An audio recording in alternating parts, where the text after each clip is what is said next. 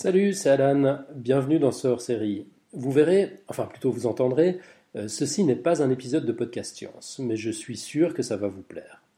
Vous allez entendre l'épisode pilote d'un nouveau podcast scientifique que nous sommes enchantés de parrainer.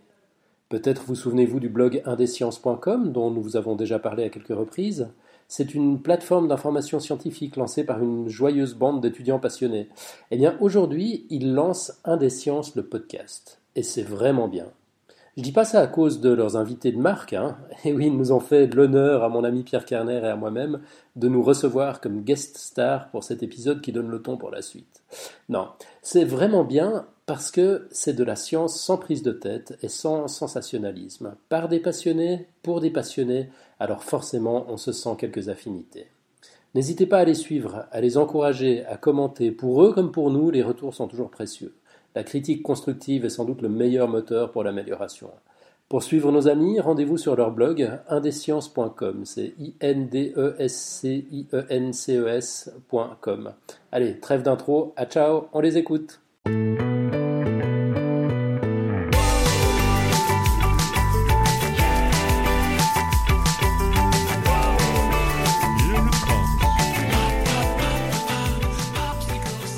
Bonjour, bienvenue dans un des sciences podcast, un podcast où des passionnés de sciences vous parlent et vous font découvrir simplement leur passion. Donc on est dans la lignée de tout ce qui se trouve, enfin dans tous les podcasts de sciences qui se font, un peu comme euh, podcast science, euh, euh, scepticisme scientifique. Enfin il y a pas mal de choses qui se font déjà, mais on pensait pouvoir euh, rajouter notre petite pierre à l'édifice euh, parce que bon il n'y a pas de raison que ce soit toujours les mêmes qui parlent de science et puis parce que plus on sera à parler de de science, mieux ce sera. Donc pourquoi parler de science et comment parler de science C'est notre thème de notre épisode pilote. Et pour parler de, de, ça, je serai accompagné de mes deux compères, Pierre. Bonjour Pierre. Salut. Et euh, Neuromano. Salut. Voilà, donc pour vous décrire un petit peu euh, qui nous sommes dans un premier temps, on vous a fait une petite description de, des intervenants. Donc Neuromano, j'ai cherché un petit peu l'étymologie de, de son pseudo, donc ça veut dire la main du cerveau. C'est assez étrange. Il peut être assimilé à un, zombie parce que son unique but et son unique préoccupation dans la vie, c'est de se nourrir de cerveau. Enfin, surtout euh, culturellement, il dort quasiment pas. Intéressable lorsqu'on aborde le sujet, euh, tout ce qui tourne autour des neurosciences. Mais plus sérieusement, il est corse. Il est donc on aura des moyens de pression si jamais vous euh, nous critiquez au niveau du podcast ou si voilà ou si on veut dénicher des, des invités un petit peu spécifiques. Il est barbu et il est en master à l'université Pierre et Marie Curie. Et un peu comme, euh, comme les Miss France qui rêvent d'un monde meilleur, lui, il rêve d'une diffusion des sciences moins sensationnelle et plus rigoureuse.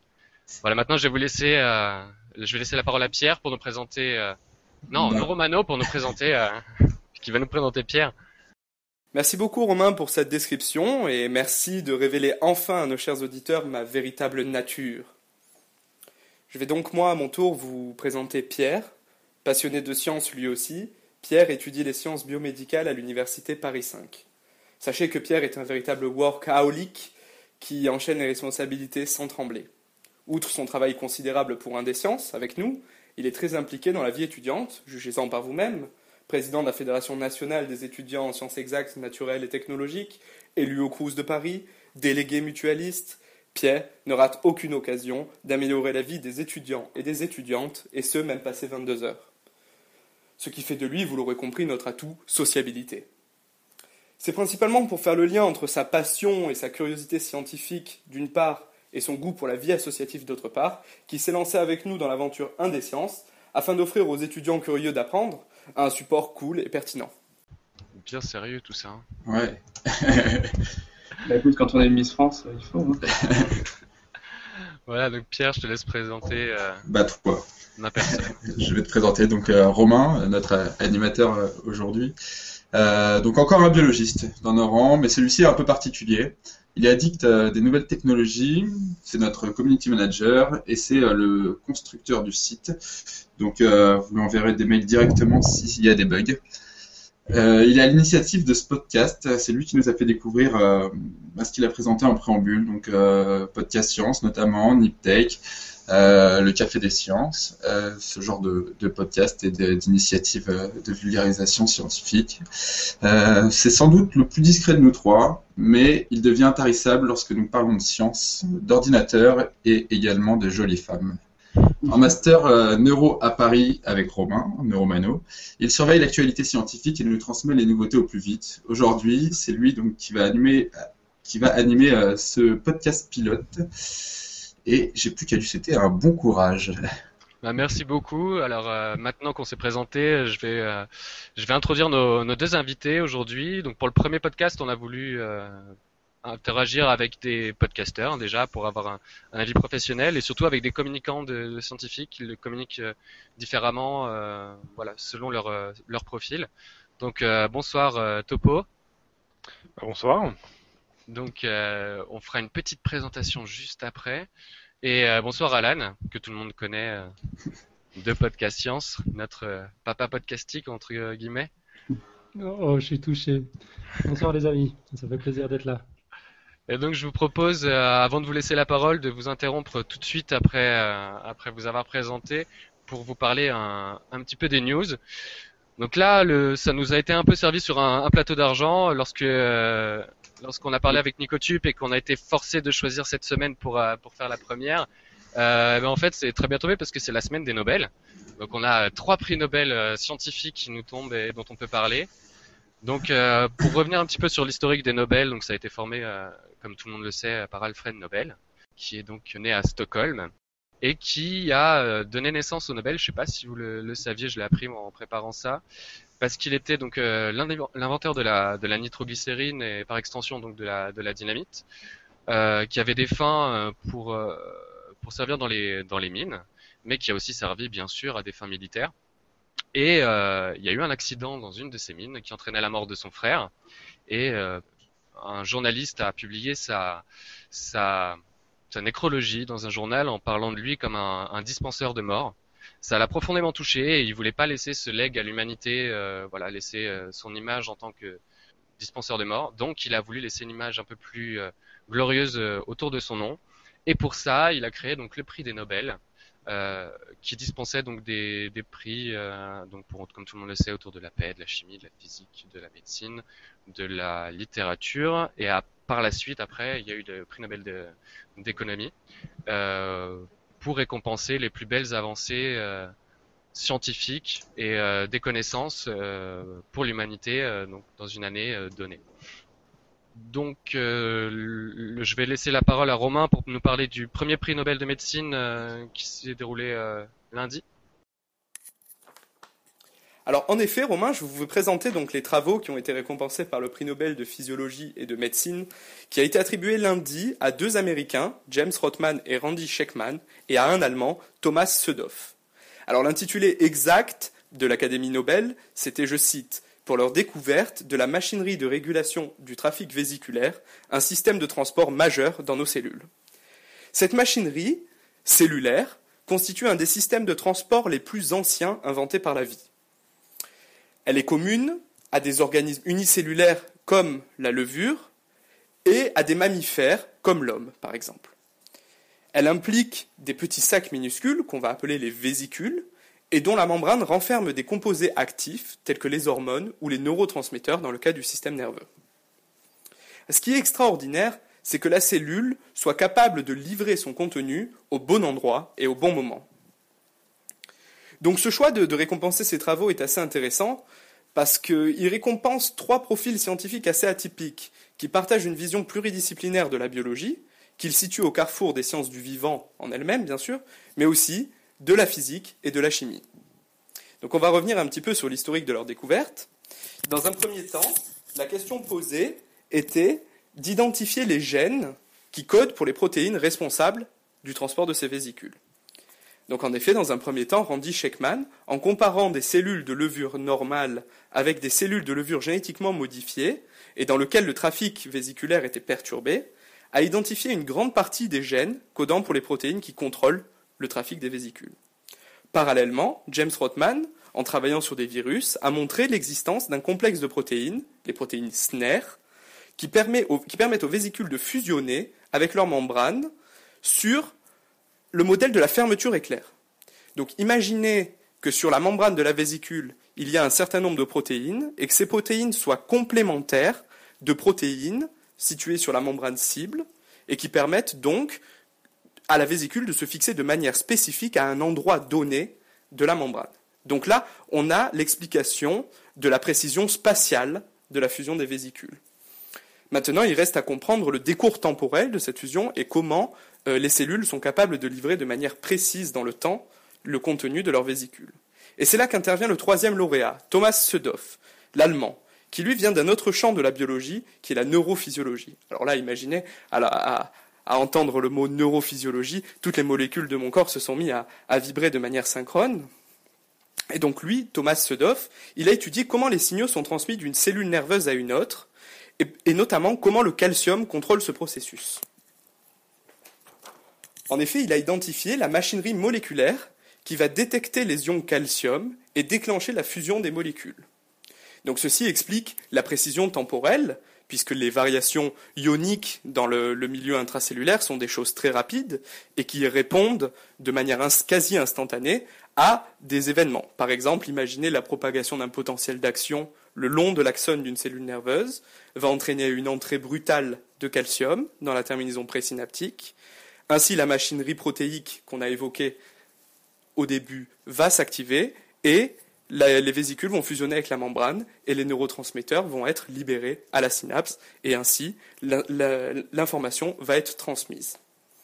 Donc voilà comment les travaux de ces trois chercheurs ont permis d'en apprendre un petit peu plus sur les, mécanismes de transport dans la cellule et notamment en neurophysiologie de comprendre une partie de la neurotransmission.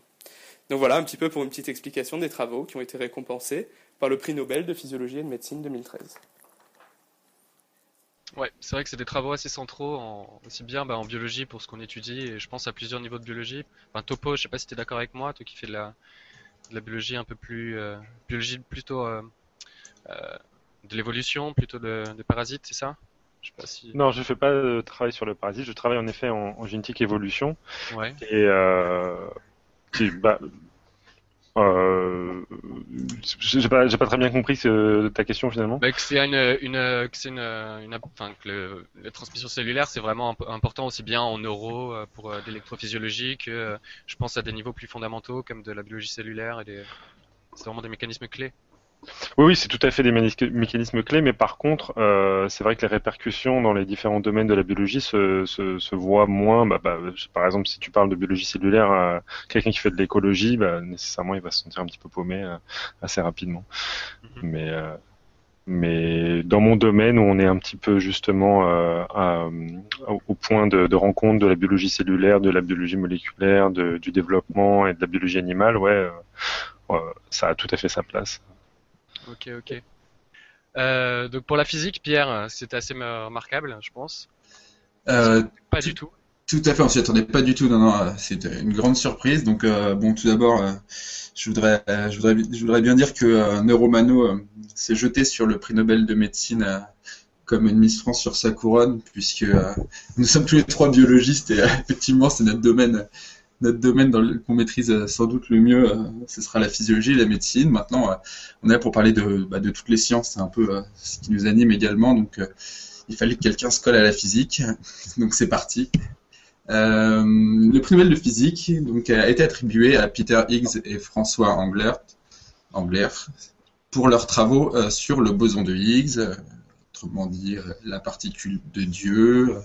Donc on en a énormément entendu parler euh, ces dernières années puisqu'elle a été euh, finalement observée euh, en 2012. Donc du coup je vais un petit peu revenir sur, ce boson et sur, sa découverte. Donc, vous, avez, vous allez avoir évidemment plein d'articles qui vont être beaucoup plus détaillés, mais c'est la, petite histoire. On a découvert l'atome il y a un certain temps euh, et on, sait que son contenu euh, est régi donc euh, par par des particules donc qui sont donc régies par le, modèle standard, quelque chose qui explique que les particules donc constituent un atome et quelles sont quelles sont les interactions entre elles. Cela marche bien on croit que ça marche bien, mais euh, malheureusement, ça marche bien que si les particules euh, n'ont pas de poids, ont une masse nulle. Donc, euh, en fait, ce, modèle, il est faux. À l'époque, on pense qu'il est faux. Il y a donc les, scientifiques. C'est en 64, voilà, excuse-moi, je, cherchais la, date. Donc les, scientifiques euh, Robert Brout, François Angler d'abord en, août 64 et Peter Higgs en, septembre 64 publient euh, donc euh, les papiers qui émettent l'hypothèse de l'existence d'une particule qui conférerait une masse à certaines, à certaines particules. à la manière de Schrödinger, c'est une expérience de pensée qui réhabilite le modèle standard euh, qui fonctionnait, euh, qui fonctionnait bien, mais qui était, mais qu'on pensait finalement faux. Ce boson était en mesure donc d'octroyer ou pas une masse à ces particules. Cela arrangeait énormément de monde que le boson de Higgs existait, ça réglait tous les problèmes, mais on ne pouvait pas le prouver en 64 et on a mis énormément de temps à l'observer, à mettre la main dessus. Du coup, euh, au CERN, donc au Centre européen de recherche nucléaire, euh, il y a un, projet colossal qui a été euh, la construction du LHC, du Large Hadron Collider, donc le grand collisionneur de hadrons, et deux gigantesques détecteurs qui s'appellent Atlas et CMS qui ont permis de, mettre la main enfin sur ce boson. Donc juste pour vous rendre compte, le LHC c'est un tube circulaire de 27 km de long entouré de gigantesques électroéléments. Je pense que gigantesque, c'est un petit peu l'adjectif qui peut qualifier euh, ce projet et qui projette, euh, qui projette, qui, projette deux particules, des protons en l'occurrence, à 99,9999991 fois la vitesse de la lumière. Donc voilà, très très proche de la vitesse de la lumière. Et quand ces, ces deux particules se rencontrent, euh, il a pu être observé finalement, à, des, températures extrêmes, euh, le boson de Higgs. Donc le 4 juillet dernier, 4 juillet 2012, excusez-moi, 4 juillet 2012, le boson fut officiellement observé et euh, donc euh, le prix Nobel 2013 euh, salue, euh, les, penseurs qui ont imaginé ce boson et finalement qui en 1964 avaient déjà compris énormément de choses. Donc c'est tout à fait remarquable. Il y a une petite particularité sur la Nobel que j'ai appris en, préparant, en préparant euh, bah, ces, quelques, quelques lignes, c'est que euh, il n'y a que pour le prix Nobel de la paix qu'il y a des institutions qui peuvent être, euh, nobelisées. Donc pour les, le prix Nobel de physique notamment, ça ne peut être que des personnes physiques. Euh, il y a donc, le CERN n'est pas directement salué, mais sans le CERN et les équipes qui tournaient autour du LHC sont évidemment les grands acteurs de l'aventure du boson. Et euh, pour rappel, donc, euh, on l'appelle tous le boson de Higgs, mais c'est évidemment le boson de Brout, anglais et Higgs. Voilà. Ouais, le boson scalaire aussi, j'ai entendu le ça. Le boson scalaire, tout à fait, oui. Parce qu'il y avait une, une, une, soirée donc, où j'ai pu voir en conférence euh, Monsieur Englert et c'était assez émouvant lorsqu'il parlait de la, de la, découverte et lorsqu'il euh, expliquait comment ils avaient révélé le, les résultats du, du, du, grand, du LHC, euh, bah, parce que ça a été l'un des premiers à découvrir ça. Et ils expliquaient que donc dans la, Bon, en aval, ils avaient bien sûr euh, présenté ça à Englert, mais lorsqu'ils ont fait la première conférence de presse, ils ont, euh, ils ont juste présenté la figure.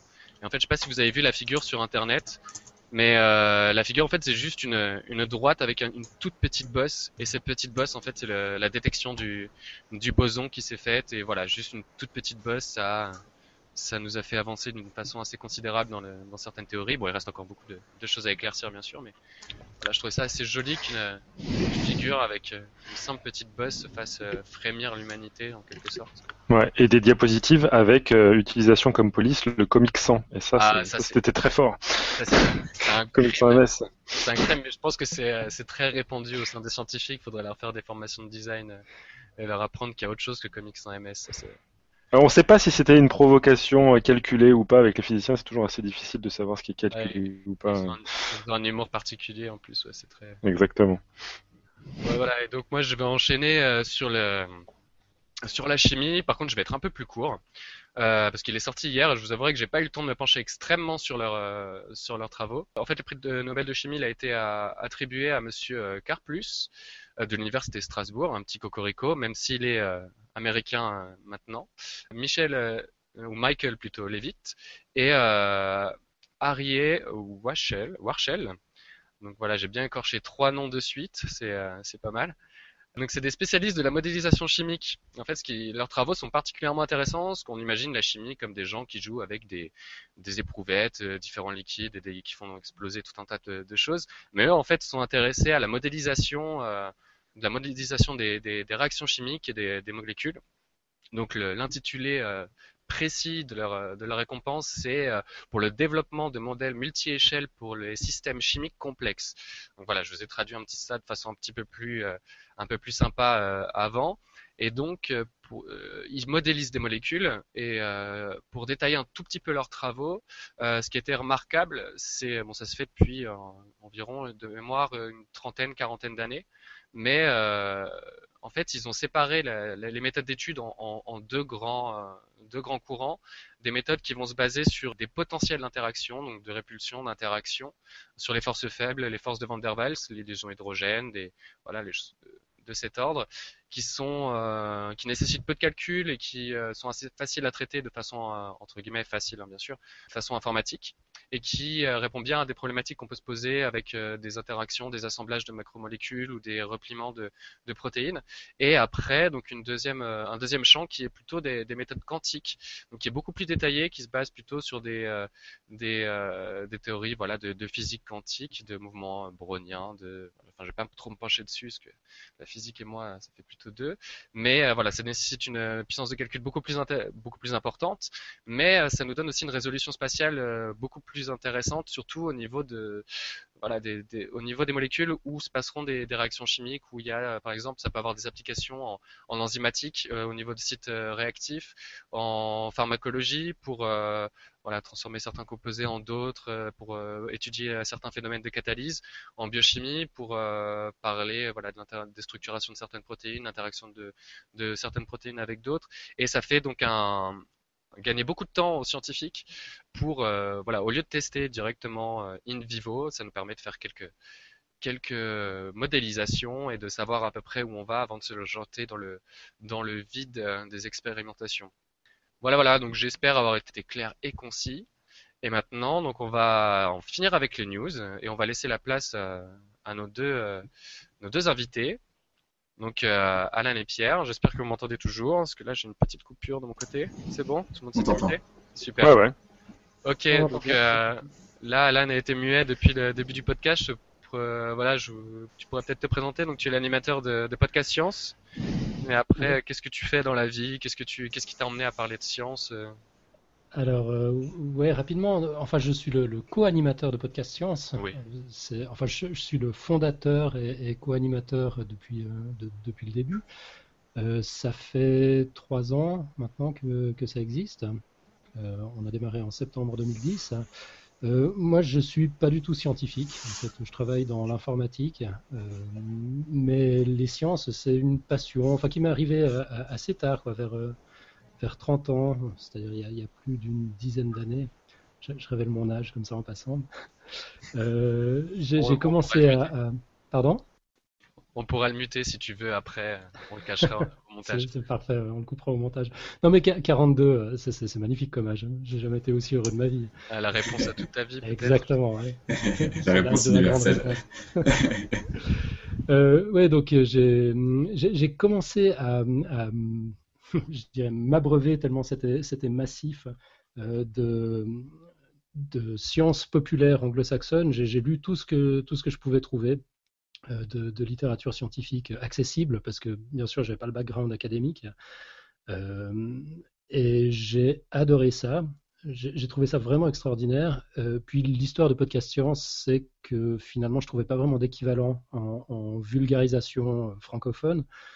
J'aime pas beaucoup le terme de vulgarisation, justement, parce que ça sous-entend qu'on rende la science vulgaire, finalement, euh, comme si on était dans un mode où des experts s'adressent à la plèbe et puis il faut, il faut simplifier les, concepts pour qu'ils pour, qu'ils soient intelligibles.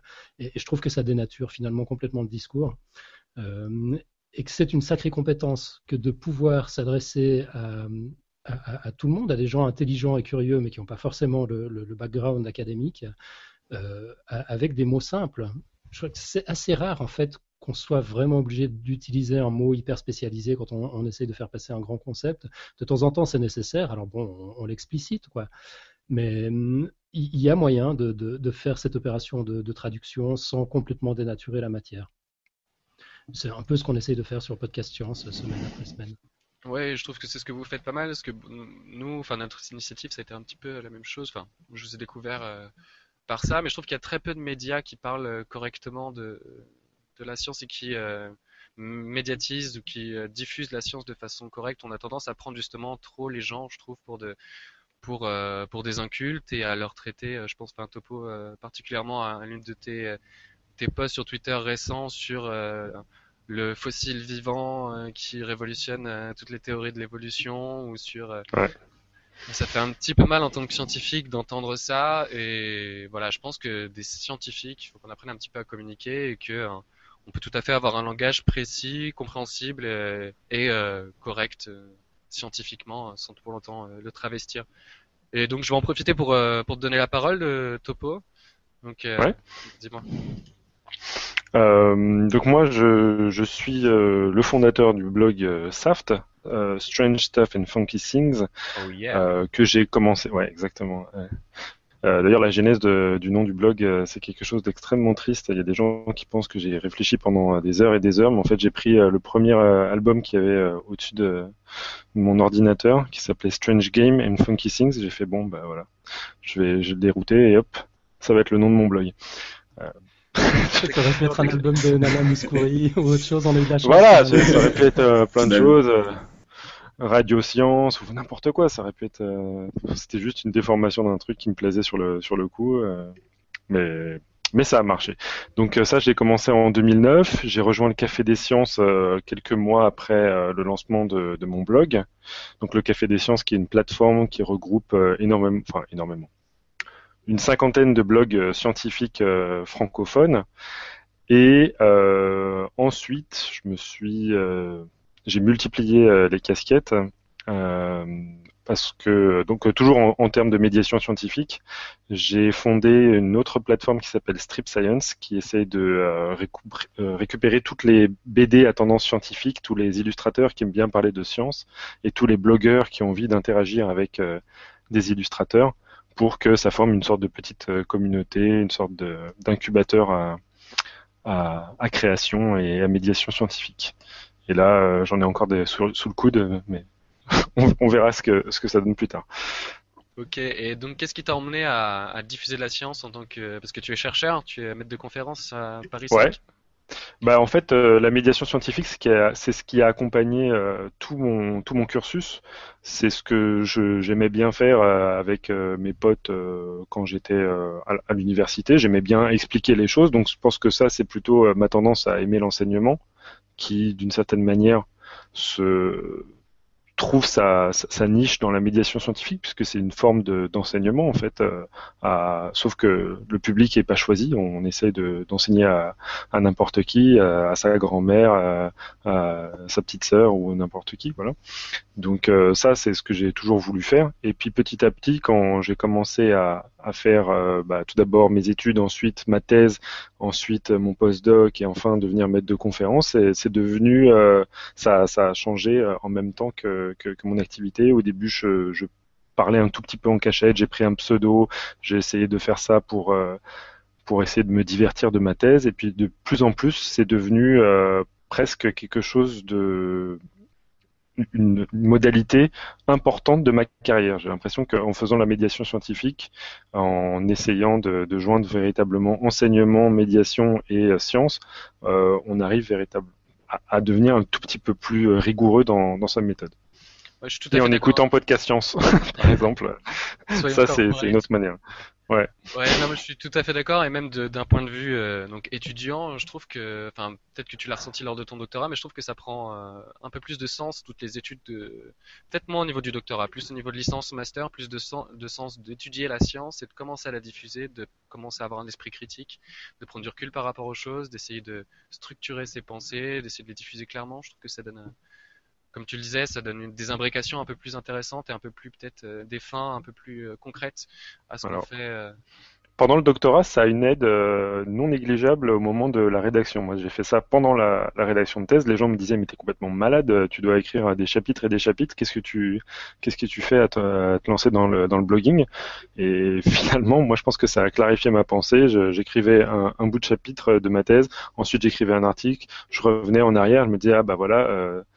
Euh, comment ça, ça a été perçu sur, euh, sur Internet Est-ce que je devrais pas clarifier un tout petit peu euh, cette partie dans ma thèse même si de fait j'ai perdu beaucoup beaucoup beaucoup de temps et beaucoup d'heures de sommeil. Donc tu avais fait une thèse entre guillemets 2.0 avec des interactions en direct de la rédaction de, de, ce que tu faisais? Non, non, non, non. Je, je, je parlais vraiment de sujets qui n'avaient rien à voir, mais juste l'exercice de, de, de, médiation, ça aide euh, pour la pour la qualité de la rédaction après que tu peux fournir en thèse, durant, durant ton durant ta thèse quoi. Je trouve. Après c'est quelque chose de totalement personnel. Non, ça se trouve, ça marche pas. Je suis assez d'accord et je trouve aussi que ça permet de prendre du, de s'intéresser à d'autres choses parce que tu t'intéresses hein. quand tu t'intéresses vraiment aux sciences en général, tu t'intéresses donc à la physique, à la chimie, même si tu comprends voilà des, des partiels de ce qui se passe. Mm. Ça te permet peut-être de, de trouver différents chemins ou différentes interprétations. Ou, euh, d'avoir une autre vision, une vision plus complète et plus multidisciplinaire de, ce qu'on fait peut-être. Ouais, moi personnellement, c'était le, moment où je me suis rendu compte, ah bah tiens, durant ma thèse, j'aurais peut-être dû faire ces expériences-là pour, euh, pour être sûr de mes résultats, mais c'était un peu trop tard. mais... Une fois que la rédaction arrive, euh, c'est un peu trop tard. Et dis-moi Alan, donc en tant qu'informaticien, qu'est-ce qui t'a emmené à en parler, la, la, frustration de ne pas avoir quelque chose en, en français et d'écouter la pléthore de podcasts, de blogs euh, qui sont euh, américains euh, Ouais, c'est ça. C'est ça. je, crois que j'ai fait le, tour des best-sellers anglophones. Après, j'ai commencé à m'intéresser à des trucs un peu plus, un peu plus spécialisés. Effectivement, j'ai lu beaucoup de blogs britanniques et américains, écouté pas mal de podcasts que j'écoute toujours d'ailleurs. Et puis en francophonie, j'avais l'impression que c'était un peu le, désert. Bon, le Café des Sciences à l'époque était super mal référencé sur le web. Maintenant, ça va beaucoup mieux.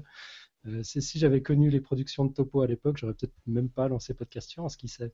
Parce que n'importe quoi. Vrai, je trouve que ça, c'est vraiment c'est de la, de la diffusion scientifique comme je l'aime. C'est-à-dire que c'est raconter des histoires sans se prendre la tête, sans prendre le public pour des idiots, et, en même temps en, présentant, euh, en, présentant des choses extrêmement sérieuses. C'est vraiment tout ce que j'aime dans la, dans, la médiation scientifique, et j'étais pas tombé dessus. Donc, podcast science. Et, du coup, Alan, moi, moi j'ai une question. Moi, est-ce que tu penses que maintenant il y a, euh, est-ce que tu as refait un tour d'horizon de, de, la blogosphère scientifique pour voir s'il y avait des podcasts scientifiques euh, qui sont des, des émulations, à part l'émission présente aujourd'hui euh, de, de, ce podcast, mais euh, avant euh, le lancement d'un des sciences, est-ce que tu en as entendu d'autres Pas tellement, à vrai dire. En tout cas, en podcast amateur, non. Il y a ben, celui de Jean-Michel Abrassard, Scepticisme mhm. scientifique, qui a, été, qui a été cité en intro. Il y a Recherche en cours aussi. C'est vrai. Oui, c'est vrai. C'est vrai. Très bien. ouais, mais dans la production, on n'est pas très régulière, je crois. Ou... Euh, je t'avoue que je me suis penché assez euh, récemment, donc euh, j'ai pu voir que c'était assez fourni, mais après au niveau de la fréquence, j'ignore quelle est sa fréquence. Mhm. C'est relativement intéressant, vraiment. Et, mais après en français, c'est assez. voilà. Bon, je pense qu'on a. Ah, bien sûr, Florence Porcel, le, son podcast vidéo. Mhm. Oui, ouais, c'est vrai. bon, elle a, elle a, un peu levé le pied maintenant. Ouais. Euh, elle, a trouvé d'autres fonctions. C'est ça Elle a levé le pied dans tous les sens du terme parce que là, elle vient de passer euh, en, 0G après avoir fait un petit vol euh, parabolique. Ouais. Ah, ça a été tenté. Et puis elle s'est inscrite pour partir sur, dans l'espace, quoi. Aussi, ouais, sur Mars. sur Mars. C'était pas métaphorique. non. autrement, il y, a, des expériences. Il y a l'émission CO3 sur euh, le Move euh, que, que, je trouve intéressante. Euh, c'est pas encore vraiment mon idée de, la médiation scientifique, mais enfin, je trouve que c'est ni sensationnaliste, euh, ni, ni destiné à, un public vraiment spécialisé. Enfin, j'aime bien. Ouais, ce qui est intéressant. Ce qui est intéressant, c'est que c'est vraiment une expérience aussi ce qu'ils font au niveau de leur site internet. Je sais pas si tu as regardé. Enfin, il y a vraiment tout un univers qu'ils ont créé euh, au-delà de l'audio, un univers Mhm. graphique, un univers où on va fouiner dans la chambre de un tel pour voir ses préoccupations, les, les petites, euh, les petits, euh, les petits euh, brefs de podcast qu'il a fait dessus. Enfin, je trouve ça assez intéressant comme euh, comme démarche aussi. Mais euh, voilà, c'est vrai qu'on est assez limité après dans la dans la sphère euh, francophone en tout cas. euh, Sur les, sur les médias, finalement, donc nous, on se considère comme un, un podcast indépendant, podcast science également. Les blogs, pareil, ne sont pas sponsorisés, même s'ils se, même s'ils essayent de se regrouper euh, bah, autour de, certains projets comme euh, le Café des Sciences. Euh, sur les médias plus grand public, que ce soit l'audiovisuel ou, la radio, les, grandes émissions de science, enfin, je sais que nous, notre, génération, Romain et à moi, on a été surtout marqués par, euh, par C'est sorcier, notamment. Et puis, c'est vrai que depuis, depuis on, on a, on a moins réussi à, à trouver ben, cette, cette diffusion de science. Et donc, on a été, euh, on a pu être euh, frustrés, c'est vrai. Moi, je sais pas si vous aviez euh, C'est pas sorcier en, en Suisse. Je sais pas si tu connais euh, Alan ou. Ouais, en, en Suisse, on est vicieux parce qu'on a la télé suisse, bien sûr, mais on a aussi la télé française. Ah, voilà. Les, les meilleurs des deux mondes, vous avez. ouais, ouais, c'est ça. Enfin, c'est euh, difficile de trouver maintenant une génération qui avait la télé, qui avait pas euh, C'est pas sorcier. euh, Je crois que ça, ça combien ça maintenant ça doit avoir 20 ans, un truc Ouais, comme ça. hein. 18, Ouais. 18, je crois. 18 ans, voilà. Ouais. Ça c'est- arrêté la, c'est, la saison dernière, c'était la, la dernière, la clôture, la fermeture du temps. C'est ça. On attend, euh, une suite. Il y a eu de- il y a eu des tentatives d'émissions sur des médias grand public, mais c'est vrai que c'est vrai que finalement le discours il était euh, il était des fois euh, tu l'as dit un petit peu Alan euh, il était des fois euh, bon fallait expliquer euh, fallait expliquer les choses mais de manière vulgaire au, sens un peu péjoratif du terme.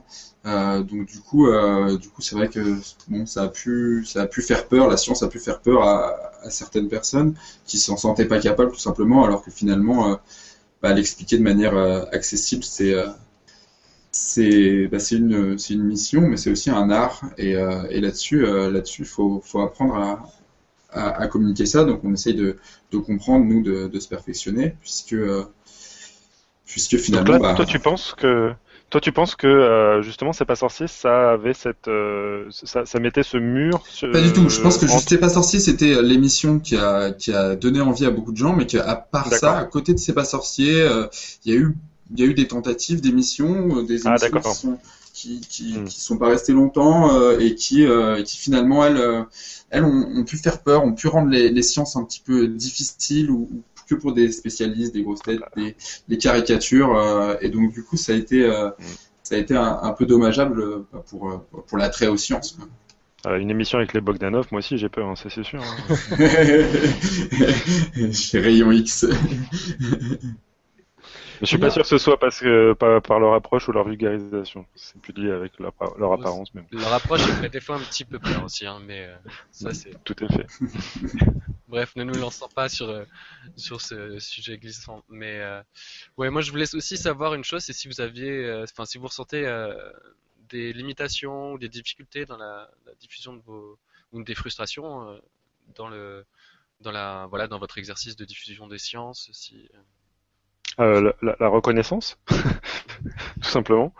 Euh, Ça, je pense que c'est le plus dur, c'est que euh, on est indépendant, on se revendique indépendant, on est, euh, mais on se rend, on se rend compte à quel point on est isolé et surtout on se rend compte à quel point on n'est pas soutenu. Je pense qu'on pêche par manque de- d'initiative, essayant de, joindre, des instances gouvernementales, etc. Mais par contre, on peut dire exactement, la, on peut appliquer la logique dans les deux sens et on s'aperçoit qu'en fait, en tout cas en France, euh, il y, a, peu d'initiatives qui partent du gouvernement pour initier une envie de, euh, de donner aux, scientifiques une manière pérenne de communiquer la science. On a peut-être la fête de la science, alors ce serait bien, c'est une bonne initiative, etc. Mais c'est quelque chose qui va se passer une fois par an et qui va pas impliquer les chercheurs sur le long terme. Ça, Ouais, c'est dommage. c'est vrai qu'on a pas mal d'initiatives euh, très ponctuelles, bah, comme tu disais, la fête de la science, la semaine du cerveau, des choses comme ça. Et C'est vrai que sur les médias, c'est euh, assez pauvre. hein. On a maintenant, tu vois, on parlait de C'est pas sorcier euh, tout à l'heure, euh, euh, à la télévision, à part, euh, à par des choses sensationnelles. Enfin, je vais pas partir sur un, un gros troll de, de, la télévision actuelle, mais mais il y a très peu d'émissions informatives, de, de, de, moyens. Enfin, il y a qu'à la radio, bah, là où tu interviens, la tête au carré, des choses comme ça qui sont des choses assez fun. Euh... Tu n'interviens plus? C'est vrai Ouais. que ça va longtemps que je t'ai plus entendu dessus, mais Bah, parce que j'interviens plus. mais euh, donc là où tu as intervenu, enfin, je trouve que c'est une des émissions les plus euh, grands accès au niveau voilà qui, qui parle un peu aux, aux gens, enfin aux, toutes- aux gens, on va dire lambda de science et simplement, mais sinon après c'est des choses vraiment élitistes. Peut-être c'est peut-être aussi une complaisance scientifique dans le dans le dans la sphère scientifique, peut-être qu'ils pensent faire de la communication, mais qui pensent que les autres ne veulent pas l'entendre. Enfin, c'est des discours que j'ai pu entendre parfois. Ah, certainement, ouais. Après, il y a des, il y a des initiatives hein, qui ont été créées. euh, Ça va, ça, ça va mieux mon micro, toujours pas? Ouais, si, c'est mieux. Ok. Il y a, des initiatives qui ont été, euh, ont été créées, donc, euh, qui s'appellent les CCSTI, donc les centres de culture scientifique, technique et industrielle, qui sont euh, des centres euh, régionaux euh, et qui sont animés, enfin qui sont destinés à faire de l'animation scientifique. Bon, surtout, enfin c'est à destination vraiment du grand public et qui, qui doit être animé par des scientifiques. Donc il y en a qui, qui fonctionnent mieux que d'autres. Euh, il y a des, rassemblements, euh, on peut prendre en exemple euh, les CCSTI, par exemple, de Rennes ou de Grenoble. Comment c'est la casemate, je crois, à Grenoble, ça s'appelle. C'est donc, c'est vraiment des, des, bah, regroupements de scientifiques qui font des initiatives de diffusion de culture scientifique directement. Donc c'est, ça c'est vraiment, ça, commence à se lancer et il y a un vrai besoin, bah, une vraie demande en tout cas, j'ai l'impression du public d'entendre un peu les sciences différemment. Euh, Alan, je t'en prie. Ouais, dis-nous nos tes frustrations euh, sur. Ouais, sur, la question des, des- des frustrations. hein. Bon, moi, pour, pour le podcast science, je peux pas vraiment parler de problème de reconnaissance comme Pierre, parce que oh, j'a- j'avais pas d'ambition au départ. On a, on avait fait la première émission avec Mathieu, qui était une conversation Skype qu'on a enregistrée entre les deux. Mathieu, je le connaissais même pas, je l'avais déniché via les réseaux sociaux. Je enfin, c'était via euh, euh, Google. euh, euh, Google Reader à l'époque, il partageait le même genre de trucs que moi, mais il avait d'autres d'autres sources. Du coup, euh, voilà, je, l'avais contacté euh, je lui ai dit, Eh, ça te dirait de faire un podcast? Il a bien sûr répondu non, j'ai pas le temps. Et puis de fil en aiguille, on a démarré quand même. Voilà, la première mission, c'était ça. Une conversation Skype enregistrée, posée sur l'Internet. Puis aujourd'hui, on a des milliers d'auditeurs. On a, une communauté absolument incroyable qui est tout le temps en train de nous suggérer des trucs, euh, de, nous remettre à notre place quand, on dit des bêtises. On, on est entendu par des scientifiques. Moi, j'étais convaincu qu'on serait pris pour, pour, pour des imposteurs. Donc euh, non, quoi, pas, pas de souci au niveau de la reconnaissance. Par contre, des frustrations, euh, ouais, tout plein. Euh, on a un problème de, de barrière technologique, je pense déjà. Le podcast, ça reste un truc de, geek. Euh, c'est impossible d'aller expliquer à une grand-mère, je pense. Enfin, ça dépend des grand-mères, évidemment. Il y, a, toujours des exceptions. Mais comment écouter simplement un podcast? Alors, c'est des choses qui changent un petit peu avec des, services comme SoundCloud qui, simplifient euh, l'écoute, mais, mais, mais il y a encore du boulot. Euh, évidemment, dans les frustrations, on a le manque total de moyens. On, aurait tellement envie de faire des choses bien, mais voilà, en bossant à côté euh, et en faisant ça la, la, nuit, et le week-end, avec parfois des intervenants qui vous lâchent à la dernière minute ou des trucs comme ça, on est, sans arrêt en train de bricoler. Euh, et c'est un peu hardcore. Et puis, bah, comme, Pierre, je pense qu'il y a, un problème d'organisation entre nous, finalement, entre les différents acteurs de la médiation scientifique. Euh, on aurait certainement, certainement plein de choses à faire. Euh, je me suis rendu compte dernièrement, je me posais beaucoup la question en comparant toujours l'écosystème anglophone et l'écosystème euh, francophone, pourquoi la science ne faisait pas partie de la culture populaire en francophonie? Pourquoi on n'a pas d'émission de prime time à la télé qui, qui de science, comme on a, on, a les émissions de Attenborough au Royaume-Uni, par exemple? Il n'y a rien de tel en France. Et puis longtemps, j'ai pensé que c'était une question de, une question de culture, euh, une question de sensibilité, parce que c'est vrai qu'il y a des auteurs euh, scientifiques anglophones qu'on peut qu'on peut lire euh, sans être spécialiste du tout. Je pense même à Darwin, ça se lit comme un, que, que, comme un, un, fleuve noir. Quoi. Enfin, il, a, il, avait un vrai talent rédactionnel en plus de, de, de, ouais. de ses qualités scientifiques. Et il n'y a pas d'équivalent en, francophonie, mais je me suis rendu compte dernièrement que c'était pas que ça. Euh, il, y a, aussi dans les pays anglophones des lobbies qui, qui, militent dur comme fer pour faire revenir la science dans, dans la culture populaire, qui ont commencé il y a longtemps et, et on en voit les résultats aujourd'hui. J'étais allé assister à une conférence de communication scientifique à Londres au, printemps précédent, au, printemps de cette année, et puis j'étais épaté de voir que dans un des panels, il y avait une espèce de bilan de la politique de ces dix dernières années. Puis ils ont rappelé quels étaient leurs objectifs. Donc c'était la British euh, Science Association. Euh, ils avaient pour objectif, il y a dix ans, de faire revenir la, science dans l'arène politique, c'est-à-dire de pouvoir influencer les parlementaires dans leur prise de décision, des décisions importantes qui concernent la nation, que ce ne soit pas juste du gut feeling, mais que derrière il y ait, des, faits, des évidences scientifiques. Euh, c'était euh, faire revenir euh, la, science dans les médias traditionnels. Et puis là aussi, ils étaient plutôt contents du, bilan, parce que de la science à la BBC, il y en a, il y en a, il y en a, il y en a des paquets. et puis, c'était aussi, là, ils étaient un peu moins contents, enfin, le bilan était un peu plus mitigé, c'était former les scientifiques à la communication scientifique, les, amener à, se connecter directement avec, avec le grand public et à, faire tomber cette espèce de barrière comme ça qui fait qu'on est en tant que public intimidé par la science et que les scientifiques sont parfois un peu dans leur, dans leur tour d'ivoire euh, en, termes de médiation.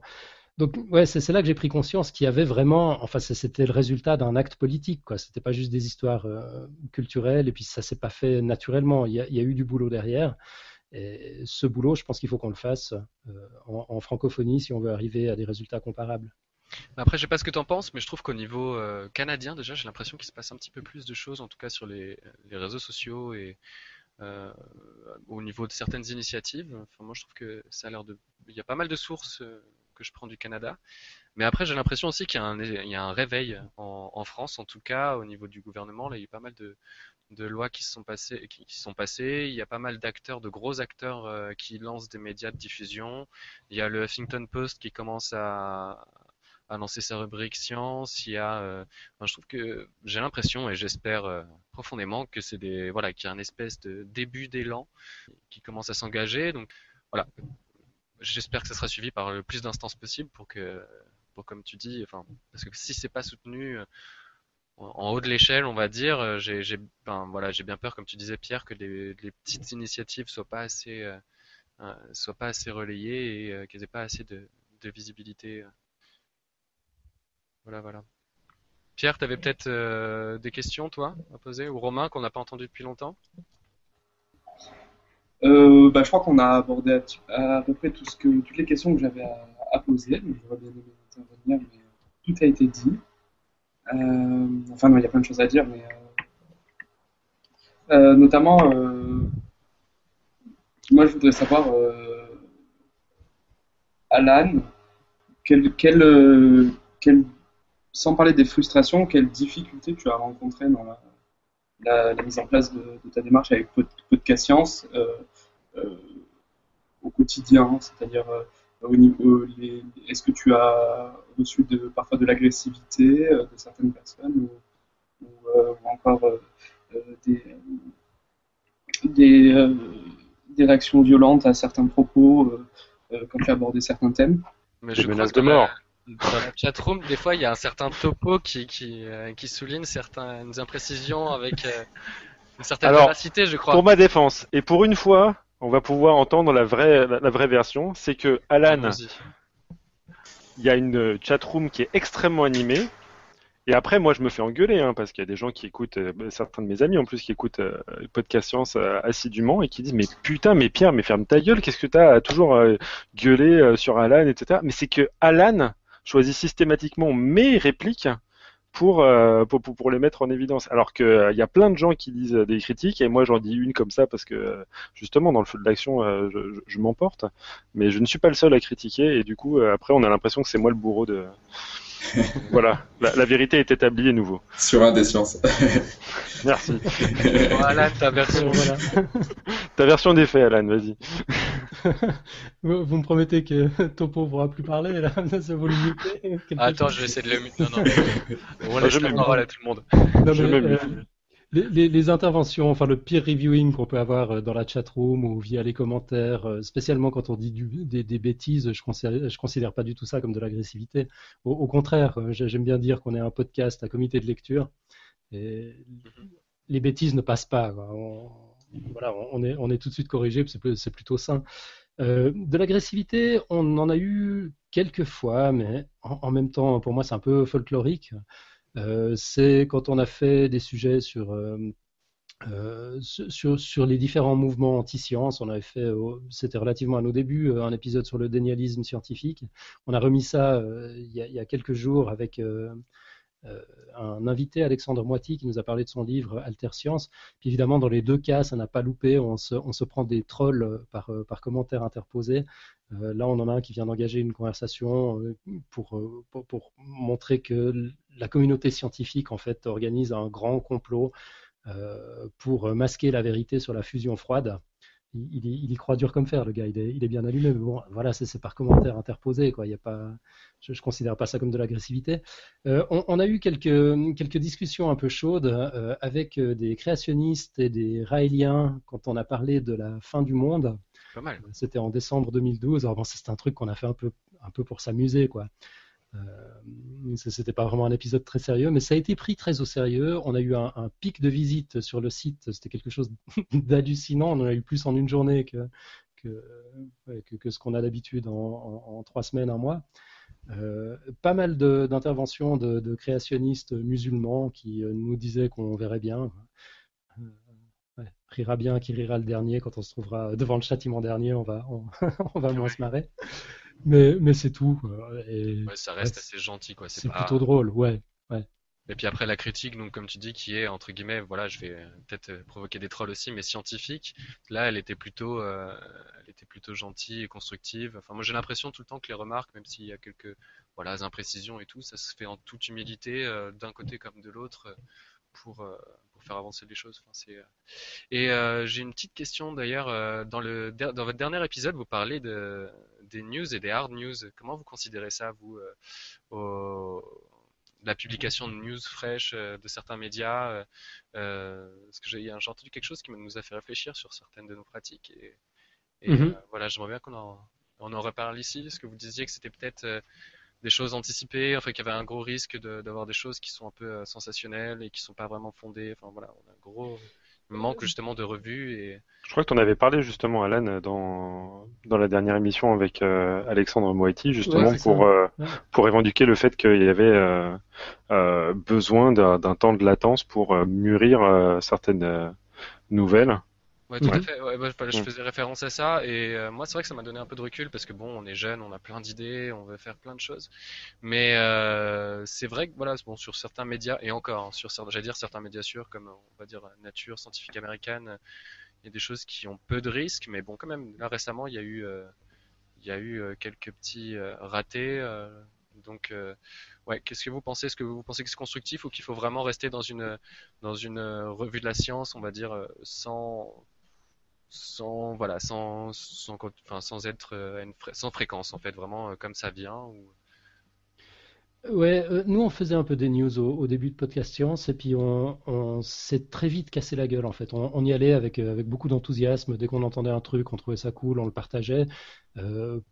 pour s'entendre dire deux semaines après que, que non, en fait, les, les, les, résultats annoncés n'avaient pas pu être reproduits ou bien que euh, je, sais pas, la, dernière fois que je me suis planté et que je me suis dit plus jamais ça, c'était quand j'avais annoncé euh, la, découverte d'une exoplanète euh, dans, le système Gliese. Je, ne me rappelle même plus aujourd'hui ce qu'il y avait de, si particulier, mais enfin voilà, c'est un truc hyper sensationnaliste. On avait découvert une deuxième Terre.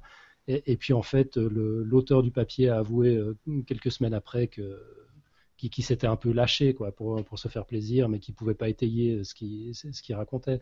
Alors bon, c'est un peu anecdotique, c'est un peu exceptionnel, mais c'est vrai que en, science en général, je ne pense pas qu'on puisse s'appuyer sur, euh, sur, un seul papier, euh, sur, un seul, euh, sur les résultats d'une seule expérience qui n'aurait pas été reproduite et validée par, par, d'autres avant d'en parler. C'est dommage, je trouve qu'on brouille le message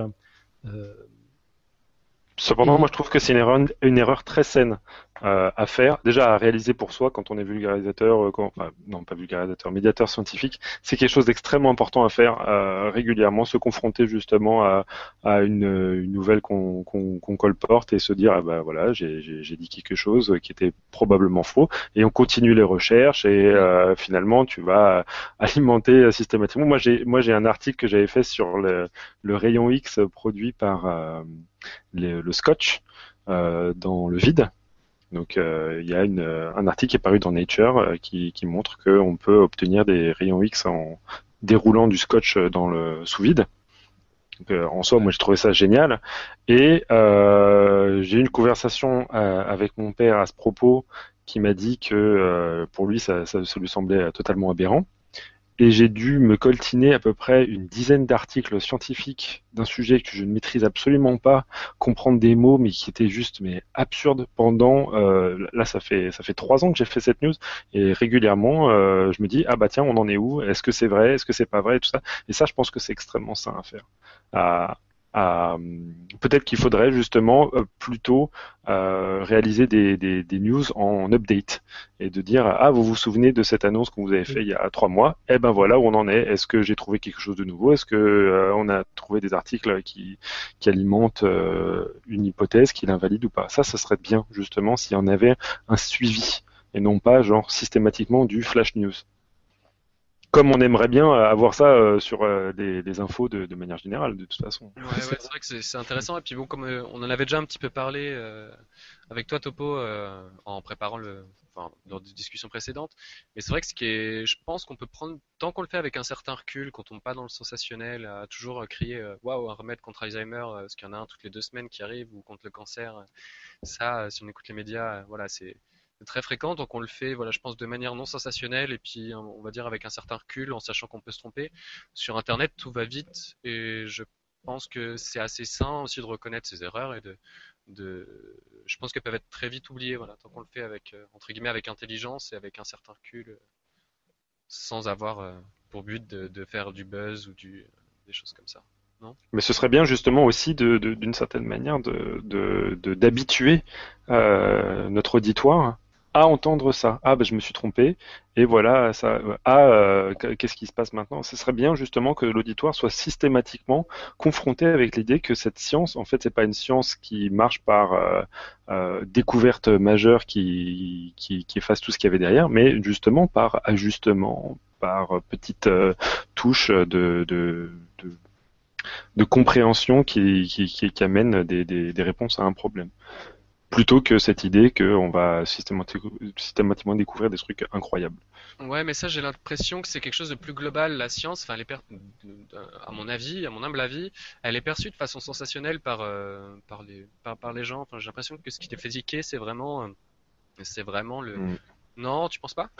Non, vraiment, je pense pas. Je pense que ça, c'est justement un, travers de, de, la, de, du chiffre, c'est un travers du.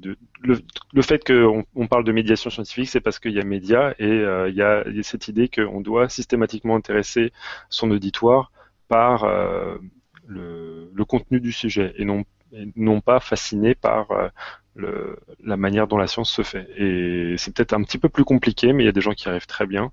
Et quand c'est bien fait, les, gens se, se disent pas. Euh, tu peux regarder n'importe quelle émission de, de euh, Carl Sagan ou, ou, même de Neil Tyson, mhm. à, la, à la fin d'une émission comme ça, tu vas pas te dire oh là là j'ai vu euh, tel ou tel truc qui était incroyable. Non, tu vas dire ah là là la science c'est incroyable parce qu'il a il a rendu la science euh, véritablement intéressante et non pas euh, juste le telle ou telle facette euh, de, de, du découverte. Et ça c'est plus important et je pense que c'est plus dur, plus compliqué à faire mais que c'est parce que c'est pas fait régulièrement qu'on en arrive à un public qui est euh, assoiffé de, de, uniquement de sensationnel. Ouais. Mm. c'est vrai que ça peut venir, le travers peut venir aussi bien, oui, des, des, des vulgarisateurs, et là, euh, j'affirme le terme, qui mm. est sensationnel, et euh, justement, voilà, c'est peut-être une question d'habituation, tout simplement. parce que euh, voilà, pour raconter un petit peu ma vie, là je, là je suis un cours de philosophie de la biologie, enfin je pensais vraiment pas y aller, et on a un, un interlocuteur qui est tout à fait brillant et qui nous parle de, enfin moi c'est du chinois, hein, il nous parle de, de, on est revenu sur euh, du Dawkins, on parle un petit peu de, enfin voilà, différents euh, philosophes fondateurs, des choses que j'ai pas entendues depuis au moins cinq ans au lycée et encore que je survolais et que je séchais allègrement lors du lycée. Mais ouais, je pense que la, comme tu dis, la vulgarisation, c'est vraiment. Mais écoute, j'y reviens, donc euh, on va dire que c'est à moitié pardonné ou euh, j'essaie de me réconcilier avec ça. Et euh, je trouve que oui, c'est peut-être un, quand il y a un interlocuteur intelligent en face de toi et qui essaie de te faire parler avec, qui te parle avec passion et non dans le but de, de, de faire voir et de faire lire ou de voilà parler de science simplement avec passion. Je pense que c'est le plus le terme le plus correct. Je pense que c'est là qu'on a les, les choses les plus les plus intéressantes. Ce qui serait cool, c'est que ton, ton, prof de philo du lycée écoute euh, le podcast des sciences. Pardon Romain, j'ai pas compris du tout ce que tu disais. Ce qui serait cool, c'est que le, ton prof de philo du lycée euh, écoute le podcast des sciences et que euh, mais écoute, rends compte que tu séchais euh, tous les cours et que tu le clames allègrement ah, mais, mais je, sur Internet. Je, je l'assume totalement, hein, mais et je pense d'ailleurs essayer de lui demander de venir parce que c'est un, un, un, orateur vraiment, vraiment très intéressant et je pense que je vais lui demander de, de venir. On parlera un petit peu de, de gènes égoïstes, d'individus en biologie, d'individus en sciences, de pourquoi la philosophie des sciences. Assez, assez funky, je pense. Enfin, de, en tout cas, du, du strange stuff. Peut-être pas funky, mais on verra du strange en tout cas. mais euh, voilà, voilà. Bah écoutez, par contre, ça va, le temps avance et on arrive un petit peu à, au niveau de la deadline, messieurs, et je pense qu'on a à peu près euh, cerné le, le sujet. Et je viens de me rendre compte d'ailleurs qu'on était une audience très très masculine. Là, hein, en face de moi, il y a que des, que des messieurs. Et ouais. dire mesdames, hein, la prochaine fois, on y pensera. C'est prévu hein, d'ailleurs hein, que on vous, euh, on vous montrera la première la, la prochaine si fois. Tu veux, si tu veux nous dire mesdames, c'est bon. Hein, pas... on, on, juge pas. Hein. non, on, on ramènera une, une, une ou des, on verra si, si j'arrive à négocier des biologistes marines qui vont nous parler de, des fonds marins lors d'un prochain podcast, je pense, ah, très bien. prochainement. Qui a un projet super intéressant. Et euh, voilà, on va essayer d'en parler un petit peu en amont de, de, sa réalisation. Et donc on va passer donc euh, au coup de cœur. Euh, personnellement, j'ai un, un, petit coup de cœur là en, qui s'est fait en parallèle du, du prix Nobel de physique de, sur le boson de Higgs, qui est une petite infographie par, qui a été faite par le New York Times. J'ai vu qu'elle a été publiée dans la communauté, euh, dans la communauté euh, Google Plus de Podcast Science. Je sais pas si vous l'avez vu. Alan, euh, je sais pas encore de quoi tu parles. Alors c'est dans la communauté, c'est je j'ai moi j'avais lu ça sur comme le boson pour les pour les nuls, boson for dummies avec ok, j'avoue, je l'ai pas encore. Et ben si vous enfin si comme moi vous compreniez à moitié de quoi on parlait lorsqu'on parlait de, de boson de Higgs, et ben c'est une très très bien fait, c'est très joli. Et euh, vous avez une explication, il vous rapproche ça en fait à l'interaction de euh, différentes euh, individus, d'un skieur ou d'un petit d'un monsieur avec des raquettes ou d'un oiseau avec un champ de neige, pour vous expliquer euh, ce qu'est le boson de Higgs et euh, c'est enfin c'est très très bien fait et je pense que quand on n'est pas physicien qu'on est des mais qu'on est intéressé qu'on veut un peu mieux cerner euh, ce qu'est le boson de Higgs c'est parfait parce que j'ai passé un an à rien comprendre sur ce qu'était vraiment le boson et là j'ai l'impression que d'un coup voilà ça ça se ça se voilà ça se concrétise. Pierre je te laisse peut-être parler de prochaines choses qu'on voulait annoncer euh, donc on voulait euh, parler euh, de d'un cycle de conférence qui va se, qui va s'organiser là prochainement, qui est organisé par le CNRS et qui s'appelle les fondamentales. Donc c'est ça va être la première édition des fondamentales. Donc la date, tu l'as Romain, je me souviens plus là. C'est la... ouais, c'est voilà. Exactement. Non, 14, 15, 16 novembre. 14, 15, 16 novembre, donc c'est à Paris. Euh, L'inscription gratuite, c'est euh, à la Sorbonne et le thème est très alléchant, c'est euh, Tu restes-t-il à découvrir? Donc euh, un vaste sujet en sciences, donc euh, organisé par le CNRS et, euh, et donc du coup nous on va essayer de on va essayer de participer de près ou de loin à, ce, bah, à, ce, à, cet événement. Et puis, euh, on invite évidemment le plus grand nombre bah, d'auditeurs à, s'inscrire. Oui, ça se rapproche un peu bah, des initiatives dont on parlait tout à l'heure, euh, comme quoi là c'est l'un des premiers, enfin je pense qu'on en toute, humilité aussi, je pense qu'ils se vendent un petit peu, mais le premier gros cycle de conférences sur les sciences fondamentales, et il y a plein de projets assez intéressants qui sont, qui sont faits en, en parallèle, notamment une carte euh, pour faire interagir euh, des, euh, des, des non-connaisseurs, on va dire, avec, avec une, petite entité, une petite entité qui est la, la fait cartographie qu'ils ont inventée, qui est dirigée par, par certains communicants, donc au CNRS ou dans divers par InMedia aussi, c'est un organisme de, de, communauté de, de centres de diffusion, enfin de des CCSTI, enfin bref, j'aimerais pas tomber dans les, les acronymes. Enfin bref, ils ont plein d'initiatives vraiment euh, vraiment intéressante et le, cycle est, est, très divers. Et euh, voilà il y a des on parle aussi bien de séries télé que de physique quantique de neurosciences.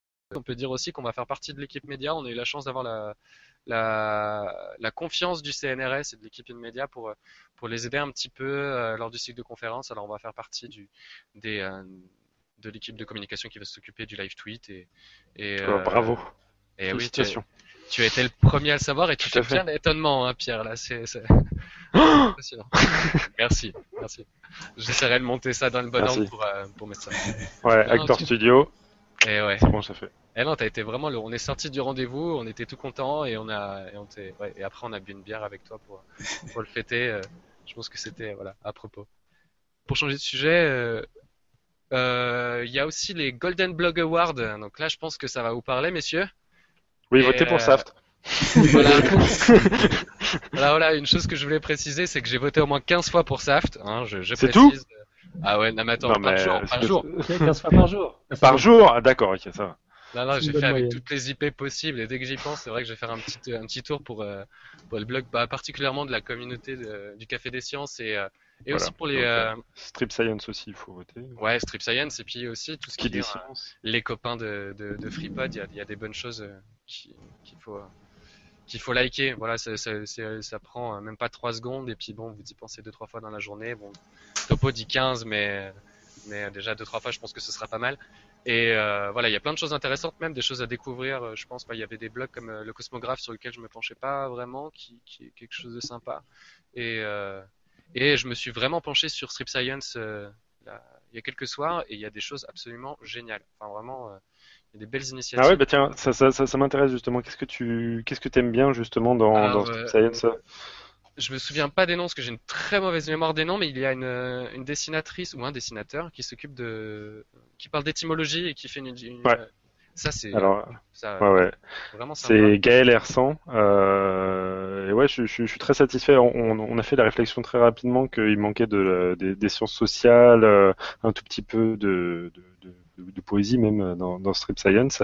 Et du coup, euh, j'ai fait attention de voir s'il n'y avait pas des, des, illustrateurs qui étaient intéressé par la science, mais qui avait un autre angle de vue. Et donc euh, là, on a accueilli justement Gaël Hersan qui fait euh, de l'étymologie euh, euh, dessinée et très récemment euh, deux sociologues, enfin une, une, sociologue et un dessinateur qui qui ont un autre blog qui a, qui a rejoint Strip Science. Ouais, et c'est très drôle en plus ce qu'elle fait. Moi, c'est ça que j'ai apprécié, c'est que très esthétique, très beau, et euh, mmh. on apprend quelque chose. Donc voilà, ça, on peut pas ne pas aimer, je pense. Il y a, ça réunit pas mal de choses sympas. Ouais. Et aussi pour la reproduction des petites euh, araignées. Alors ça, je sais pas si tu te souviens de cette illustration. Moi, ça m'a fait mourir de rire. J'ai aucune mémoire des noms, c'est assez dramatique, mais c'est euh, voilà, un dessinateur qui a qui avait fait donc euh, qui avait mis en scène plusieurs types d'espèces euh, d'insectes particulièrement, enfin dans ma mémoire, pour ouais. leur reproduction. Donc voilà, les, des mouches en particulier, et des, des petites araignées. Enfin, ça parle peut-être pas vraiment comme ça à l'oral, mais on est sûr que c'est que c'est. Non, je vois pas. Ah, il faudrait que je recherche ça. Mais bref, enfin, on en. Allez sur Strip Science, regardez tout, comme ça vous le trouverez. Bah oui. Et euh, il y a vraiment, non, non, il y a vraiment des choses, euh, des initiatives super sympas. Topo, t'avais un coup de cœur, tu m'as dit? Ouais, euh, j'ai une petite vidéo qui s'appelle euh, Comparing Sperm Whales to Sperm. C'est la, la, physique du sperme. Alors déjà, moi, dès, dès qu'il y a sperme, moi, ça m'intéresse, euh, pour une ah, raison qui m'échappe. voilà. C'est étrange. Et euh, donc c'est la comparaison de euh, la physique de la natation euh, d'une véritable baleine par rapport à la physique qui se passe pour des organismes qui sont beaucoup plus petits, comme une cellule flagellée, telle un spermatozoïde. Et en fait, on s'aperçoit qu'il y a énormément plus d'efforts à fournir pour vaincre la viscosité du milieu quand on est à l'échelle d'un spermatozoïde. C'est un peu comme euh, nager, c'est comme si nous on nageait dans une mélasse ou dans une piscine remplie de gens. Donc c'est une vidéo qui est très très bien faite. je ne sais pas qui sont les créateurs, mais j'ai trouvé sur le site de NPR, sur le blog d'un mec qui est assez génial, qui s'appelle Robert Krulwich, K-R-U-L-W-I-C-H. Et donc si vous tapez Krulwich sur NPR, NPR, vous allez trouver cette vidéo qui est fantastique. Et je l'ai postée aussi sur la page Facebook de, de Saft. Un peu de pub pour les Facebook, ouais, au passage. Mais euh, non, non, c'est très, très bien. C'est du TEDx, je crois, et euh, c'est euh, toujours. Bah, ah oui, c'est ça, voilà, c'est ça. C'est, en effet, c'est ça. TEDx éducation et TEDx Edu, je crois, si je me souviens bien. TED Ed, voilà, TED Ed. Ok. C'est ça le. Et, ouais. et donc ouais, c'est pour les enfants, mais bon voilà, même, enfin, je suis un peu. Alors là, alors là, non.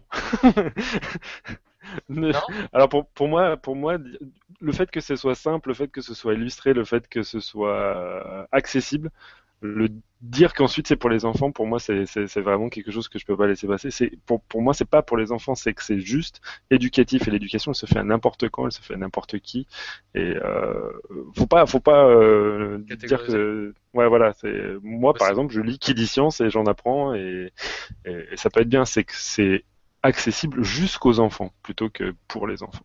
Et donc c'est pour les grands enfants aussi. Et Alan, moi, tu euh, avais un petit coup de cœur aussi, je crois. Euh, ouais, je voulais, je voulais, juste surenchérir d'abord sur, euh, sur, ce que vient de dire Pierre. Je, suis totalement d'accord aussi. Il faut, il faut laisser tomber cette distinction. On est tous des enfants. C'est juste que ouais, certains enfants, à un moment, perdent leur curiosité ou deviennent, deviennent un peu trop sérieux. On, peut, on peut militer pour qu'ils la retrouvent. Euh, ouais, alors moi, mon, coup de cœur, euh, c'est un blog qui vient de rejoindre le, Café des Sciences, qui s'appelle Scienceabili.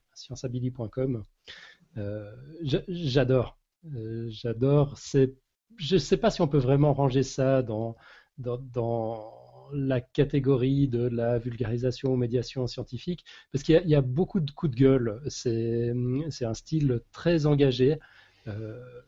Euh, et c'est vraiment bien, quoi. Son, auteur nous invite vraiment à nous poser des questions.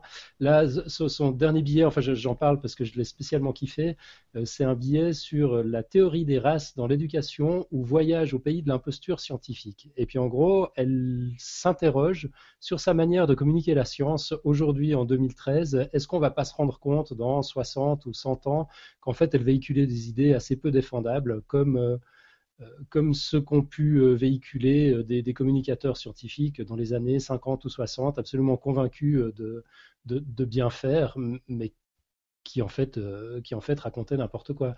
Et ça, nous rappelle que la science et la communication scientifique s'inscrivent toujours, qu'on le veuille ou pas, dans un contexte culturel, et puis qu'il y a des tas de filtres qu'on désactive comme ça à cause de l'environnement. Et, voilà, bah, c'est une question qui est posée avec, euh, avec beaucoup de verve, beaucoup de brio, beaucoup d'humanité, et, j'adore ça. Chacun de ces billets, je, m'en régale. Donc c'est Science à Billy, euh, science au singulier, à Billy, tout collé en un mot.com. Ouais, puis il y a un joli Darwin avec un papillon euh. Enfin, je trouve que l'association d'un papillon de Darwin, d'une fleur et d'un perroquet, c'est parfait. Et puis ça annonce vraiment ça annonce le ton. Enfin, je vais me, je vais me pencher dessus. Ça, ça a l'air vraiment sympa. Ouais. Euh, c'est un blog qui a rejoint à la fois le Café des Sciences et Strip Science à peu près en même temps et euh, euh, justement, notamment, je pense parce que c'était sponsorisé par euh, Alan qui a aussi l'œil pour retrouver justement des petites perles dans la blogosphère. comme quoi, il y a encore plein de choses à faire et encore plein de choses à dénicher. Mhm. C'est pour ça qu'il faut qu'il y ait des gens qui en parlent et qui essaient de montrer ça au, au plus grand nombre. Ok, c'est cool. Et euh, bah écoutez, bah pour euh, pour terminer, on va s'inscrire dans, comme je le disais, euh, dans la dans la tradition des podcasts suisses parce que voilà, on va dire que nos papas spirituels, ce sera un petit peu podcast science et par extension donc Niptech. Et ils ont, je sais pas si vous écoutez déjà ces podcasts, mais ils ont une, tradition de, la quote pour pour terminer. Donc normalement la quote est en anglais, et ils se font une joie de la dire en anglais et ensuite de la faire traduire de façon assez sadique à un autre compère un peu un petit peu désabusé par la qualité du, du son et, le, et de l'accent de, de l'autre interlocuteur. Mais là, ce soir, bon, on va la faire en français. En fait, c'est une. Oh non, mais non. Ah non, mais c'est une citation d'un français, donc on va pas, je vais pas la traduire. Si tu la traduis en anglais, vas-y Romain. non, non, enfin, c'est le Geoffrey Dorn qui, qui me l'a cité euh, à la dernière euh, apéro sur ses web. Dernière apparition c'est web et ça s'inscrit tout à fait dans notre démarche en ce moment. Enfin, elle m'a particulièrement parlé, si bien que ça doit être la cinquième fois que je l'utilise euh, en deux semaines pour diverses occasions. Et donc c'est une citation du designer euh, Philippe Stark, je crois que c'est Philippe si je me souviens bien. Mhm. Et euh, il dit il y a le savoir-faire et le faire savoir, et que l'un ne va pas sans l'autre. Et je trouve que ça s'inscrit totalement dans voilà dans ce qu'on vient de dire et dans nos différentes initiatives qu'on peut pas laisser les scientifiques, enfin que c'est pas sage de rester dans son petit coin à, à faire sa science euh, tout seul et de se complaire dans sa science et de il faut ça va en- avec euh, avec cette diffusion, cette confrontation aux autres, c'est c'est comme ça qu'on avance. Et... Non, je te vois un peu perplexe là, Topo? Non, non, non, je- je- en fait, je suis perplexe parce que je regarde Alan qui, qui réfléchit à la, à la couette. Alors Alan, dis-nous ce que t'en penses. moi, moi, je réfléchissais à un truc intelligent à dire. J'étais, j'étais enchanté que t'interpelles Pierre. je te laisse un petit peu de temps. Alors moi, euh, ouais, moi, le seul truc que j'ai j'ai pensé, c'est un jeu de mots pourri, donc je, je- je ne peux pas le faire. Non, mais vas-y, allez, soyons fous. Ah non, non, euh, un- c'était un pet de cerveau, donc euh, ça, ça sert à rien. D'accord. ok, ok. Donc voilà, je vous, ai- je vous ai troublé là avec mon, euh, avec mon, ma citation là. C'est, c'est Mhm. je suis ravi des. des Ce qui a été en français. Ah voilà, j'aurais dû la faire en anglais. ouais, ouais, c'est ça, certainement ça. Bah écoutez, sur ces jolis mots, je pense qu'on va se, se laisser là. Donc voilà, j'espère que la qualité sonore et la qualité, euh, nos différents bafouillages, nos différents euh, égarements euh, techniques ou non techniques euh, ont pas été trop euh, trop lassants. Et euh, voilà, c'est la, la grande, euh, le grand départ d'une longue lignée de podcast. Je vous remercie beaucoup, messieurs, d'avoir euh, d'être intervenus et nous avoir soutenus dans, dans l'initiative et de nous avoir dit oui immédiatement. Avec Et, et j'aimerais remercier aussi donc toutes les tous les gens qui nous ont inspirés, mais aussi Nicotube qui nous a forcé un petit peu la main et qui nous a qui fait que le, le podcast est, est là ce soir et on l'invitera je pense très prochainement pour parler parce que bon voilà je pense que c'est un personnage très intéressant et on va lui parler de maths et j'ai deux trois petites choses un petit peu subversives à lui à lui euh, suggérer euh, pour le faire réagir. Donc euh, voilà voilà. Euh, messieurs bonne soirée. Je sais pas si vous avez une dernière chose à dire sinon on va se quitter dessus Non, faites, sou- faites souffrir Nicotube, s'il vous plaît. avec plaisir. Ouais, vengez-nous. Ah, vous essayez de leur filer un petit peu là ces derniers temps, j'ai vu, mais on n'est pas prêt à acquérir un mathématicien, enfin de cette envergure en tout cas pour l'instant. C'est, vrai que ça demande de la pratique. C'est, Ouais, compliqué ouais, à gérer ouais. un matheux. Faut savoir On les n'a prendre. pas, on n'a pas encore les épaules pour euh, pour, euh, pour soutenir Nicotube. je Faut savoir canaliser ce- tout ça. Ouais, on va on va s'y former un petit peu. Non, mais il est adorable, Nicotube. Vous avez passé un bon moment. Bah, moi, j'ai, j'ai rien d'autre à dire si ce n'est euh, plein succès. Vraiment, je souhaite longue vie à Indé Sciences. Je trouve votre initiative géniale et puis j'espère que, que vous irez loin, très loin. Bah merci. Puis une dernière chose que j'aimerais préciser, c'est que voilà, enfin je pense que pour une première, ça peut être peut-être perçu ce qu'on on fait plus ou moins des choses similaires à, à Podcast Science, mais c'est voilà, comme on l'a dit et tu l'as dit dans ta présentation, qui nous a fait vraiment plaisir, parce qu'on s'était parlé 10 minutes et tu nous as décrit de façon très correcte. Plus on est fou dans la science, plus on rit, et puis on est trois tarés qui veulent parler de science simplement, s'amuser euh, et puis s'amuser avec le plus grand nombre. Donc euh, voilà, j'espère euh, vous revoir euh, très bientôt et je pense qu'il y aura beaucoup de collaborations euh, futures. Mhm. Et, puis, euh, profitez-en aussi peut-être pour euh, potentiellement avoir un accès sur justement, euh, puisque vous êtes des, issus d'une association étudiante, pour euh, pour peut-être faire plus parler les, les étudiants justement. Et là, ça, ça, ça peut être à mon avis un des un des angles euh, qui est euh, qui serait unique dans, vo- dans votre podcast et, très très très très peu disponible à d'autres podcasts justement. C'est vrai, ouais, parce qu'on on envisageait plutôt la chose de, à l'inverse, présenter aux étudiants, mais je pense qu'il y a aussi des étudiants qui peuvent être intéressants à présenter. Tout à fait. J'avais pas. Voilà l'intérêt de la confrontation, la première euh, le podcast, le, le peer reviewing de podcast. Voilà, ça amène des, des idées de projet. voilà, bonne soirée à tous et donc à, Bah, bonne soirée. à très Salut. bientôt. Voilà. Merci. Bonne soirée, à bientôt. Merci, ciao, ciao. Ciao.